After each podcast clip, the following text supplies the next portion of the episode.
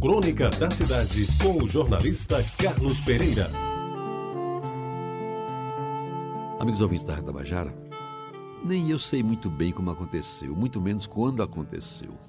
Mas eu penso que foi no final da década de 40, lá se vão mais de 60 anos. O fato em si não mereceu muita relevância, tanto que somente recorda as suas consequências.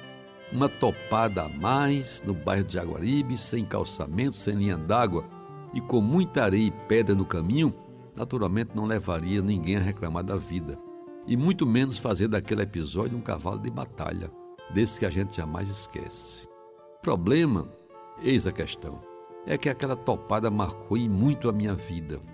Além de ser menino nascido em família de poucas posses, sujeito às adversidades naturais da vida de pobre, carregava e ainda carrego comigo o destino de ter vindo ao mundo com os pés quase chatos e os dedos estilo bico de gaita.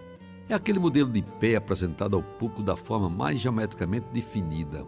O dedão é o maior, o mindinho é o menor e os do meio são realmente médios.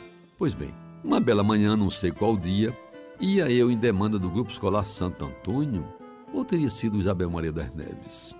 E vendo uma bola de meia disponível, não tive dúvida em tentar chutá-la para escanteio.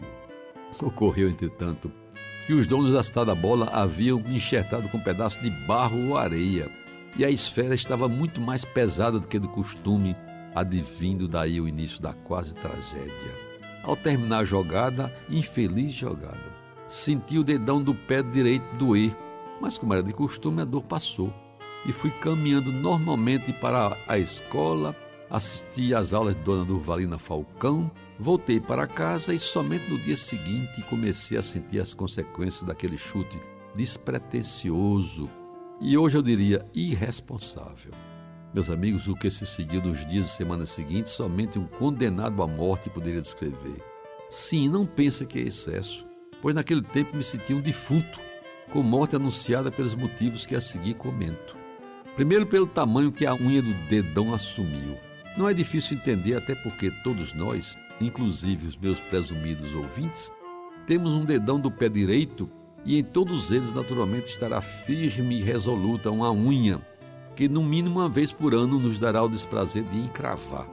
Mas aí já é outra história. Em segundo lugar, pela dimensão que o inflamatório assumiu no meu pé.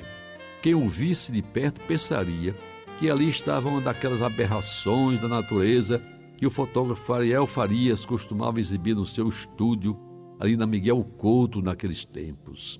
A unha maior era tão grande que parecia maior do que o dedo, e o dedo parecia do tamanho do pé. Era uma marmota, definia minha mãe, e eu sempre queria saber o que significava marmota. A minha tia Nazinha, que era também a minha madrinha, cuidava de mim porque a minha mãe tinha outros seis para dar conta. E no tomar conta, ela me acalentava, dizendo que a inflamação ia ceder que aquela pomada minâncora ia fazer efeito que não era preciso vacinar contra o tétano. Tétano? Eis o nomezinho que tirou muito meu sono infantil e adolescente. Qualquer feridinha vinha ameaça. Cuidado, senão vai dar o tétano. Mas, amigos, hoje eu não sei bem se a responsável foi a água rabelo a pomada já mencionada, ou mesmo a reza da preta velha que rondava minha casa, cujo nome não lembro, só sei que a unha inflamada sarou, o dedão voltou ao normal e continua sendo até hoje o maior de todos, no melhor estilo bico de gaita. Mas que foi aperreio, isso foi. Eu pensei até que ia morrer em consequência da inflamação. E naquele tempo já pensava, que morte em glória. Graças a Deus isso não aconteceu. E hoje continuo contando a história apesar de a mesma unha do dedão do pé teimar em aparecer encravada de vez em quando, e agora somente me dá a lembrança de uma dorzinha suportável. Você ouviu Crônica da Cidade com o jornalista Carlos Pereira.